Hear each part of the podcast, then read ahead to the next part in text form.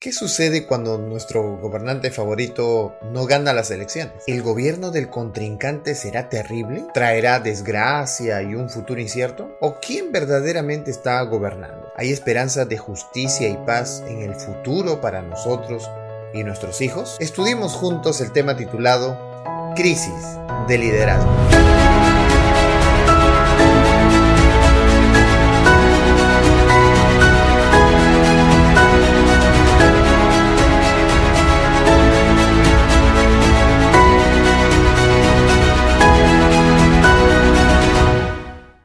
Nuestro texto clave de este estudio se encuentra en Isaías capítulo 6 versículo 1 que dice, En el año que murió el rey Usías, vi yo al Señor sentado sobre un trono alto y sublime, y sus faldas llenaban el templo.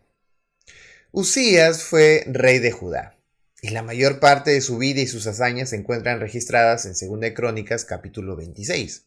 Allí podemos encontrar que el rey Usías tuvo un reinado de 52 años. Asumió el reino cuando apenas tenía 16. Aproximadamente muere a los 68 años y muere de una muerte terrible, muere de lepra. Pero durante su reinado había realizado muchas cosas grandes y buenas. Había buscado la dirección de Dios. Vivió en tiempos del profeta Zacarías. Derrotó a los filisteos, a los árabes y a los amonitas. Construyó torres por toda la ciudad y aún en el desierto. Construyó cisternas para favorecer la agricultura. Formó un buen y gran ejército y construyó máquinas de guerra impensables en su época. Usías era alguien esforzado. Su trabajo contribuyó mucho al avance de Israel. Se convirtió en un poderoso sobre la tierra y atrajo la mirada y admiración de otras naciones sobre él. El largo reinado de Usías también llamado Azarías,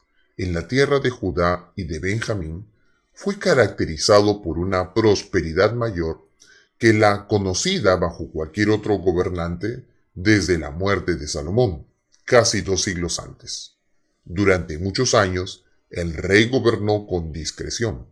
Gracias a la bendición del cielo, sus ejércitos recobraron parte del territorio que se había perdido en años anteriores se reedificaron y fortificaron ciudades, y quedó muy fortalecida la posición de la nación entre los pueblos circundantes. El comercio revivió, y afluyeron a Jerusalén las riquezas de las naciones.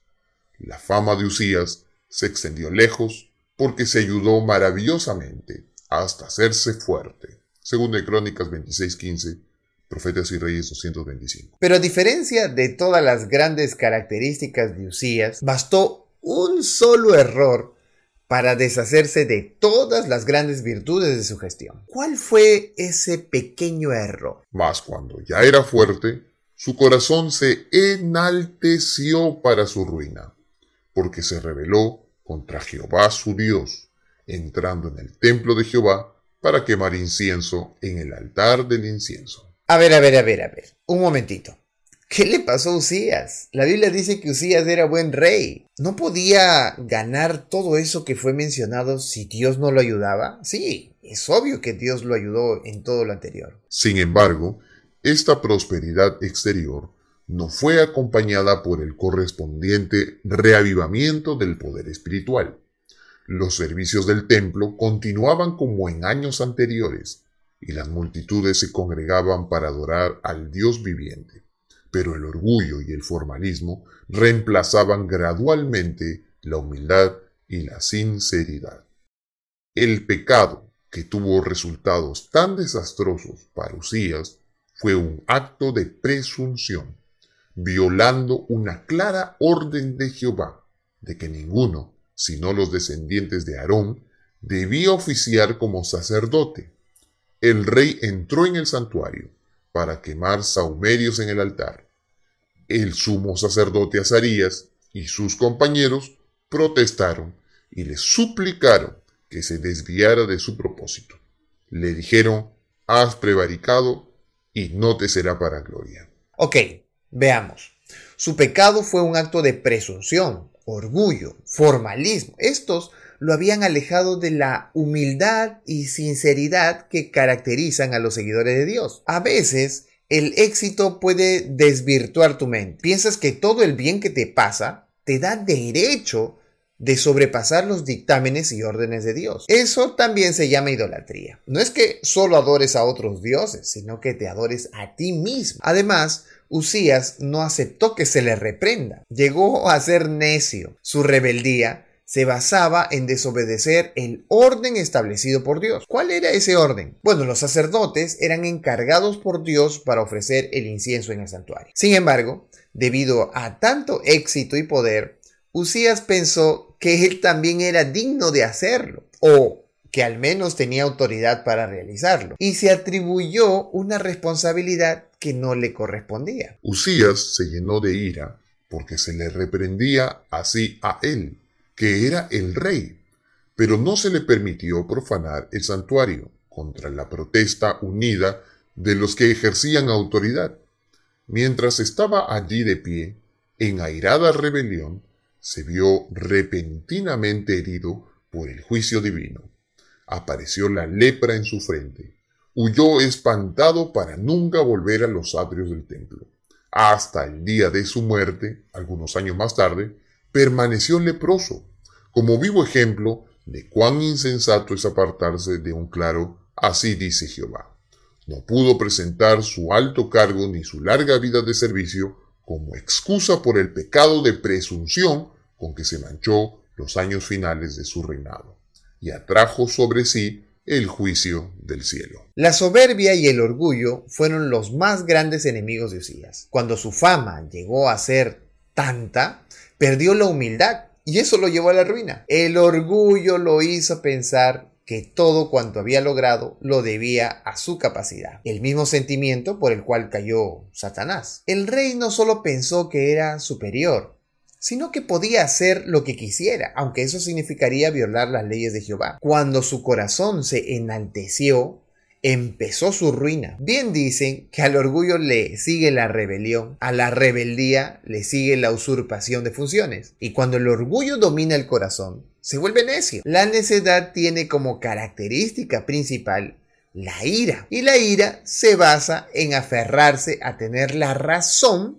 por encima de cualquier apelación. Pero a pesar de que el rey Usías había cometido un error, Dios estaba dispuesto a hacerlo reaccionar. Y entró tras él el sacerdote Azarías y con él ochenta sacerdotes de Jehová, varones valientes. Dios usó a 80 sacerdotes para que Usías entre en razón. Sin embargo, él decidió no escuchar. Sal del santuario, porque has prevaricado, y no te será para gloria delante de Jehová Dios. Pero no solo eso, sino que su reacción demuestra su verdadero espíritu. Entonces Usías, teniendo en la mano un incensario para ofrecer sacrificio, se llenó de ira, y en su ira contra los sacerdotes, la lepra le brotó en la frente delante de los sacerdotes en la casa de Jehová, junto al altar del incienso. Debido a su orgullo, Dios decidió darle la cura a esa reacción, la humillación, como posteriormente lo dijo Jesús. Porque el que se enaltece será humillado,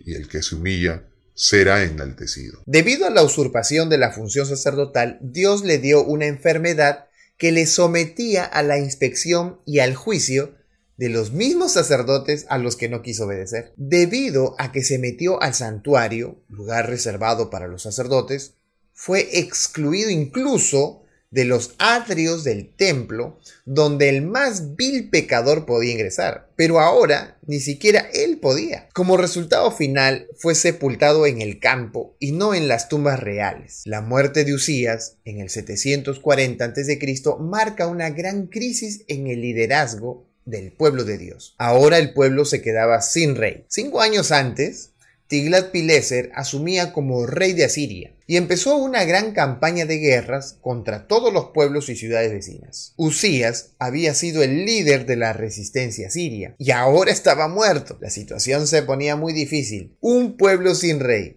frente a una guerra despiadada. En ese momento de la historia, Dios toma a Isaías y le da una visión confirmando así su labor profética. Vi yo al Señor sentado sobre un trono alto y sublime, y sus faldas llenaban el templo.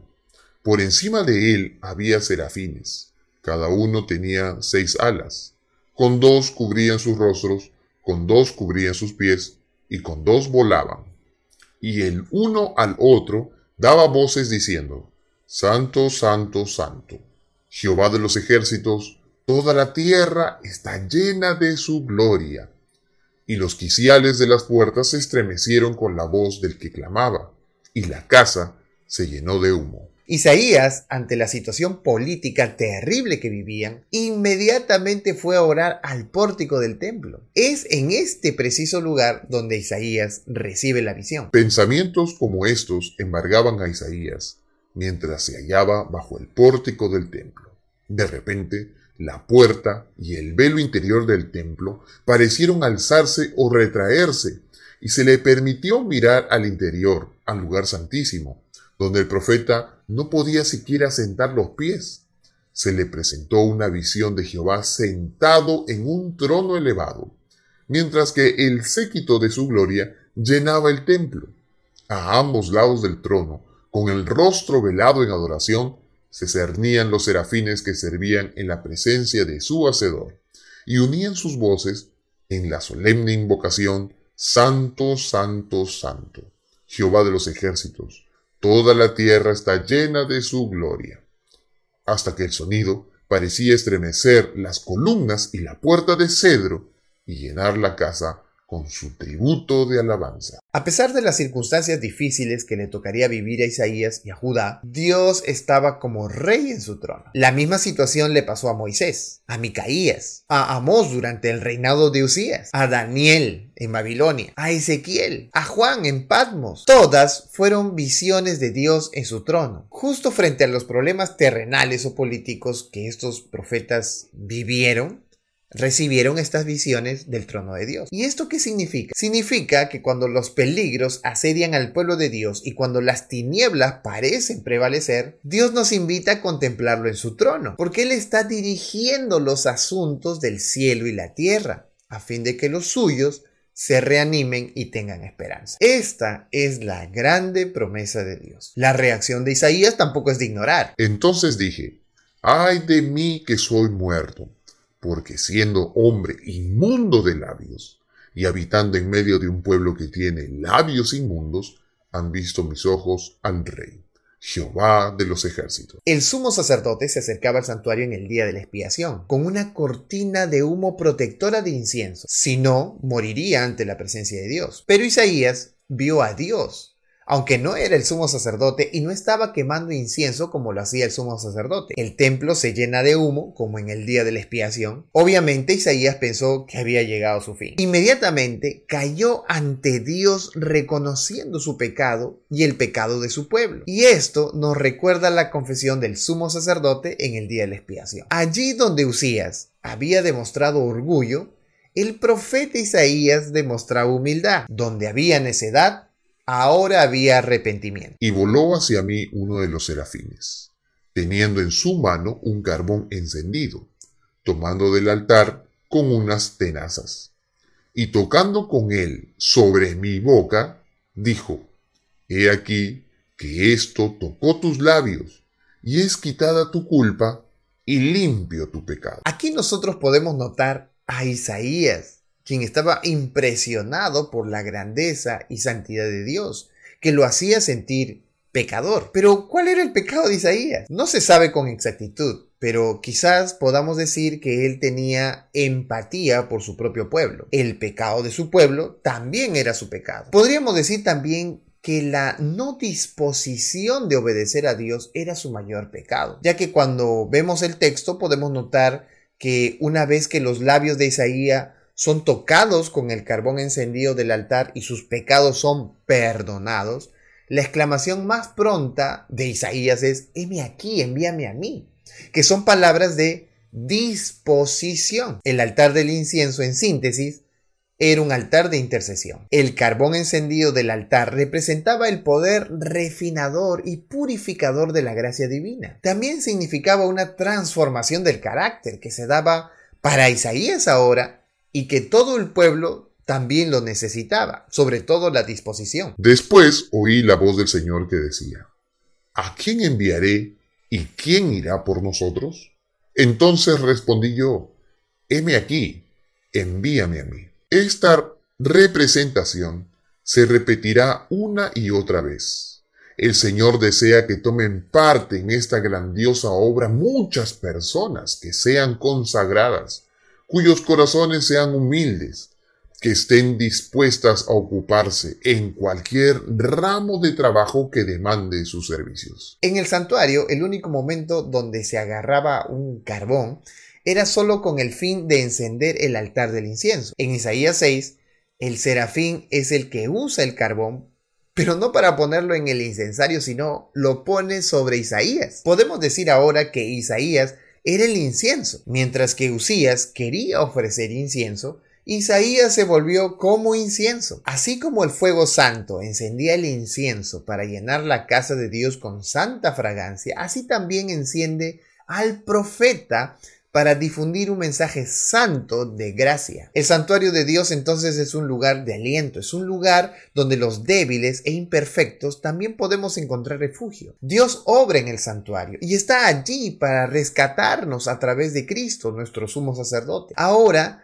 Veamos el mensaje que lleva Isaías, que al parecer no fue un mensaje tan lleno de gracia. Y dijo, Anda y di a este pueblo, oíd bien y no entendáis. Ved por cierto, mas no comprendáis. Engruesa el corazón de este pueblo y agrava sus oídos, y ciega sus ojos, para que no vea con sus ojos, ni oiga con sus oídos, ni su corazón entienda, ni se convierta y haya para él sanidad. Parecería que Dios no quisiera salvarlos, pero la Biblia nos deja claro que Dios siempre busca salvar. El Señor no retarda su promesa, según algunos la tienen por tardanza, sino que es paciente para con nosotros, no queriendo que ninguno perezca, sino que todos procedan al arrepentimiento. El problema no está en Dios, el problema está en la reacción de nosotros, los seres humanos. Algunos respondemos positivamente a sus llamados, otros se vuelven más obstinados en su resistencia. Sin embargo, a pesar de todos los llamados insistentes de Dios, mientras más te resistes,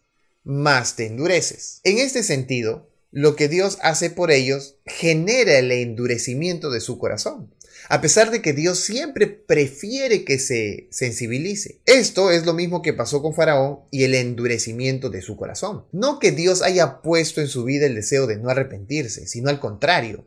Dios mostró su poder, pero el orgullo y la envidia que había en su corazón causó la resistencia a humillarse ante Dios. Caso ellos escuchen, pero si no escuchan, porque son una casa rebelde, siempre conocerán que hubo profeta entre ellos. Podemos concluir entonces tres cosas especiales. Número uno, Dios tiene el control de todo lo que sucede en el mundo. Tú y yo podemos ver caos político, incluso caos religioso, y hasta pareciera que todo va a llegar a un punto en el que nada podrá salvar. Pero Dios sigue en su trono. Dios no tiene vacaciones, no se ha apartado de sus hijos. Él está allí controlando todo lo que sucede en el mundo y debemos tener la certeza y la mayor seguridad en Él y en su reino venidero. Número 2. Las cosas buenas y malas que suceden a gente buena y también a gente mala sucederán. No porque Dios esté al control solo sucederán cosas buenas. Recordemos que el mismo Jesús dijo a sus discípulos que en el mundo tendríamos aflicción. Pero a pesar de eso, debemos mantener la confianza en Él, porque Él mismo venció al mundo. Las malas situaciones no tienen por qué mover nuestra fe ni nuestra conducta. Cuanto más terrible el mundo sea, más bondadosos y humildes debemos ser. Y número 3. El día de la expiación era un día de juicio para Israel. Era el día donde los pecados eran limpios del pueblo, lo que nos da la seguridad de que Dios está dispuesto a perdonar los pecados de su pueblo para librarlos. Como hoy también Dios está dispuesto a perdonarnos, sea el error que cometamos, si con humildad y sinceridad nos acercamos a Él, tendremos el perdón. Que Dios te bendiga. Nos vemos la siguiente semana.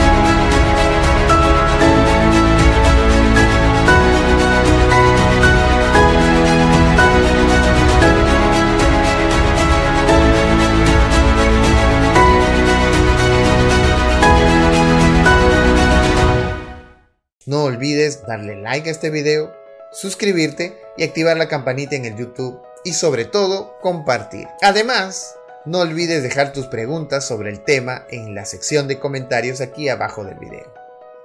Bye.